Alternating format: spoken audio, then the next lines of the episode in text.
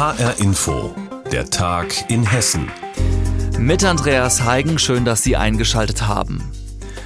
Es ist ein umstrittenes Thema, die Corona-Impfpflicht. Die allgemeine haben wir nicht in Deutschland, dafür aber die sogenannte einrichtungsbezogene Impfpflicht. Sie gilt auch bei uns in Hessen. Das heißt, für alle Beschäftigten, zum Beispiel in Krankenhäusern, Pflegeeinrichtungen oder Arztpraxen, sie müssen gegen das Coronavirus geimpft sein oder genesen sein und das auch bei ihrem Arbeitgeber nachweisen. Tja, was das für pflegerische oder medizinische Einrichtungen in Hessen bedeutet, darüber berichtet Reporter Davide Didio. Es geht um einen besonderen Schutz der Menschen, die auf Pflege und medizinische Unterstützung angewiesen sind, sagt das hessische Gesundheitsministerium. Deswegen sind ab heute 250.000 Beschäftigte in hessischen Pflegeeinrichtungen, Krankenhäusern oder Arztpraxen verpflichtet, einen Impfnachweis zu erbringen. Diese Pflicht gilt für alle, egal ob Koch, Ärztin oder Reinigungskraft.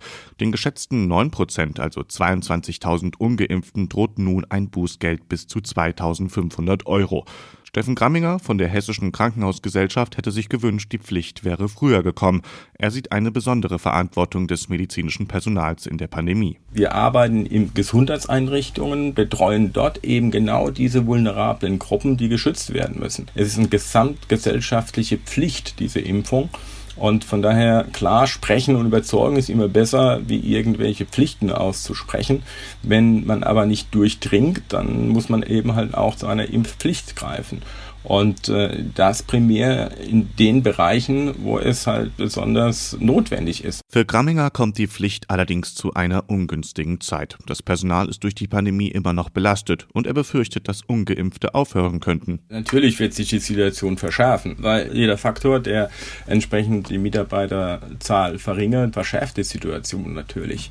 Das heißt, wir haben also hohe Inzidenzzahlen, aber gleichzeitig haben wir aber auch noch strenge Regeln der Freitestung und äh, dadurch kommen natürlich auch viele Mitarbeiter selbst in die Quarantäne und fallen aus. Also da habe ich dann praktisch zwei Faktoren, die zusammentreffen und den Flaschenhals fehlende Mitarbeiter noch verstärken. Zu spüren bekommen das nicht nur Krankenhäuser oder Altenpflegeheime, sondern auch Dienstleister wie der Assistenzdienst des Vereins zur Förderung der Autonomie Behinderter aus Kassel. Georg Riester leitet dort den Assistenzdienst. Seine Einrichtung betreut vor allem Menschen, die für mehrere Stunden am Tag auf Hilfe angewiesen sind. Seine Mitarbeiterinnen und Mitarbeiter arbeiten also sehr nah an den Kundinnen und Kunden. Es gibt Teams, da sind alle durchgeimpft. Da haben wir gar keine Schwierigkeiten. In anderen Teams ähm, sind mehrere Personen, die nicht geimpft sind oder die das bisher sich dagegen entschieden haben. Da werden wir größere Schwierigkeiten bekommen. Und das wird in einzelnen Teams bei einzelnen Kunden zur Einschränkung der Dienstleistung führen, dass wir nicht im vollen Umfang die Leistung erbringen können. In seiner Belegschaft gibt es 13 Prozent Ungeimpfte. Von 550 sind das immerhin 60 Beschäftigte. Man habe versucht, sie alle von der Impfung zu überzeugen. Die Meinungen seien aber festgefahren, sagt Georg Riester. Er muss nun seiner Pflicht nachkommen, seine ungeimpften Mitarbeiterinnen und Mitarbeiter beim Gesundheitsamt zu melden. Ich habe da keine Bedenken, diese Meldung abzugeben. Ähm, ich bin davon überzeugt, dass die Behörde sehr verantwortlich damit umgeht, die Gesundheitsämter. Ähm, wir befürchten eher oder erwarten eher, dass die Gesundheitsämter mit der Aufgabe durchaus überfordert sind und gar nicht in der Lage sind, adäquat darauf kurzfristig zu reagieren. Die nächsten Schritte sind allerdings klar. Wer ab heute ungeimpft in einer medizinischen Einrichtung arbeitet, auf den warten Bußgelder und in letzter Konsequenz möglicherweise auch ein Verbot zu arbeiten. Die einrichtungsbezogene Impfpflicht gilt auch bei uns in Hessen. Wie schwierig das unter Umständen für die Einrichtungen ist, Davide Didio hat uns das geschildert. Kommen wir zu einem ganz anderen Thema. Wer am Dienstag von Frankfurt aus fliegen wollte, der hatte ganz schlechte Karten, denn viele Flüge sind ausgefallen. Die Mitarbeiter der Fracht- und Passagierkontrollen am Airport Frankfurt haben nämlich gestreikt. Sie kämpfen unter anderem für mehr Lohn. Unser Reporter Roman Warschauer hat die Situation für uns beobachtet und mit meiner Kollegin Barbara Piroth darüber gesprochen. Und sie hat ihn zunächst gefragt, ab wann der Flugbetrieb denn wieder normal läuft. Ja, der Streik, der geht ja bis heute Abend hier in Frankfurt, aber auch an anderen Standorten in Deutschland, also beispielsweise in Hamburg und in Stuttgart oder in Karlsruhe wird heute auch gestreikt.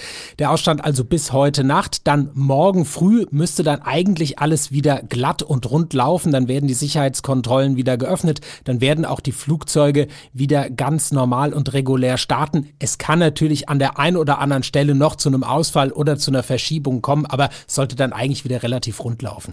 Lass uns mal auf den Hintergrund dieser Warnstreiks schauen. Was will Verdi erreichen? Ja, es geht eben um die Bezahlung der Mitarbeiter bei den Sicherheitskontrollen. Auf der einen Seite bei den Passagiersicherheitskontrollen, auf der anderen Seite bei den Personal- und Warenkontrollen am Flughafen. Das sind so ein bisschen zwei unterschiedliche Felder. Da verdienen die Mitarbeiter auch unterschiedlich. Da fordern sie eben, dass diese Löhne zum Beispiel angeglichen werden, dass die gleich viel verdienen. Und grundsätzlich ist die Forderung auch, dass die Mitarbeiterinnen und Mitarbeiter dort einen Euro mehr pro Stunde verdienen. Das ist die Forderung. Das Ganze ist jetzt erstmal ein Warnstreik noch, aber eben schon ein sehr langer Warnstreik. Ab morgen soll dann weiter verhandelt werden in den Tarifverhandlungen. Schauen wir noch kurz auf die Gegenseite sozusagen, den Flughafenbetreiber Fraport. Der hat heute seine Bilanz vorgelegt. Wäre denn Geld da? Wie fällt die Bilanz aus? Also es trifft erstmal in dem Fall ja die Dienstleister, die diese Sicherheitsdienstleistungen an den Sicherheitskontrollen bereitstellen. Wir sind da erstmal gar nicht der direkte Ansprechpartner, aber auch Fraport zum Beispiel, der Flughafenbetreiber, hat eine eigene Tochterfirma, die diese Aufgaben eben durchführt. Ja, sie kommen alle aus der Pandemie. Man ist immer noch in der Pandemie, aber der Flughafen hat schon wieder deutlich mehr Geld verdient, nachdem man im vergangenen Jahr unterm Strich fast 700 Millionen Euro Verlust gemacht hat. 2020 im ersten Corona-Jahr hat man jetzt 2021 schon wieder einen Gewinn gemacht von 92 Millionen Euro. Also da hat man tatsächlich es geschafft, das Ruder rumzuwerfen. Die Analysten, die das Ganze beobachten, die sind nicht so ganz zufrieden, gerade auch mit dem Ausblick, äh, wie es jetzt so weitergehen soll, was Fraport noch erwartet. Aber muss eben auch sehen, der Ukraine-Krieg, die Ukraine-Krise, die preist man mittlerweile bei Fraport auch schon ein, geht davon aus, dass man weiter Gewinne machen wird, aber ist schon wieder ein bisschen zurückhaltender, als man das vielleicht noch vor drei, vier Wochen gewesen wäre sagt Reporter Roman Warschauer im Gespräch mit Barbara Piroth zu den Verdi-Warnstreiks am Frankfurter Flughafen am Dienstag. Etwas für die Ukraine tun, für die Menschen, die geflohen sind. Das ist gerade vielen bei uns ein Bedürfnis, auch jungen Menschen. Zum Beispiel an der August-Hermann-Franke-Schule in Gießen. Hier packen die Schülerinnen und Schüler jetzt sogenannte Hoffnungspakete. Reporterin Anne-Kathrin Hochstrat berichtet. Geordnetes Einpacken an der August-Hermann-Franke-Schule. An einer Wand stehen die Vorräte. Palettenweise Mehl, Zucker, Nudeln, Grundnahrungsmittel. In der Mitte des Raums stehen Schülergruppen und packen im Akkord. Stefan Ulbrich ist hier an der Schule Stufenleiter und erklärt, wie es zur Aktion kam. Zusammen sind wir in der Schulleitung auf die Idee gekommen, nachdem wir gesehen haben, es ist einfach Thema. Es reicht nicht nur darüber zu reden oder für die Leute zu beten oder an sie zu denken, sondern auch mit aktiv zu werden, anzupacken und selber was zu tun. Also hat die Schulleitung die Aktion zusammen mit einigen Oberstufenschülern angestoßen. Moritz Lulay aus dem Oberstufenarbeitskreis ist vorne mit dabei. Wir sehen die Lage da, wir sehen täglich in den Nachrichten, wie sehr die Menschen dort leiden. Und ähm, wir würden uns sehr freuen, wenn wir da einfach ganz praktisch uns engagieren können und einfach direkt den Menschen sozusagen mit unseren Hilfspaketen hier helfen können. Mithelfen können die über 900 Schülerinnen und Schüler auf ganz verschiedene Weise. Sie können Paketscheine kaufen für 15 Euro und dann mitpacken oder zum Beispiel von zu Hause ein fertiges Paket mitbringen oder auch Geld an das Schulkonto spenden. Die Nahrungsmittel für die Pakete haben Hausmeister und Oberstufenschüler besorgt. Zum Teil aus einem Großlager. Hoffnungspakete heißen die Pakete auch, weil die Schülerinnen und Schüler kleine Grußkarten mit zu den Grundnahrungsmitteln legen. Mutmachkarten. Die sind selbst gebastelt. Jede Karte ein Unikat. Das machen die Schülerinnen und Schüler im Englischunterricht. Mal mit Peace-Zeichen, einer ukrainischen Fahne oder anderen Solidaritätszeichen.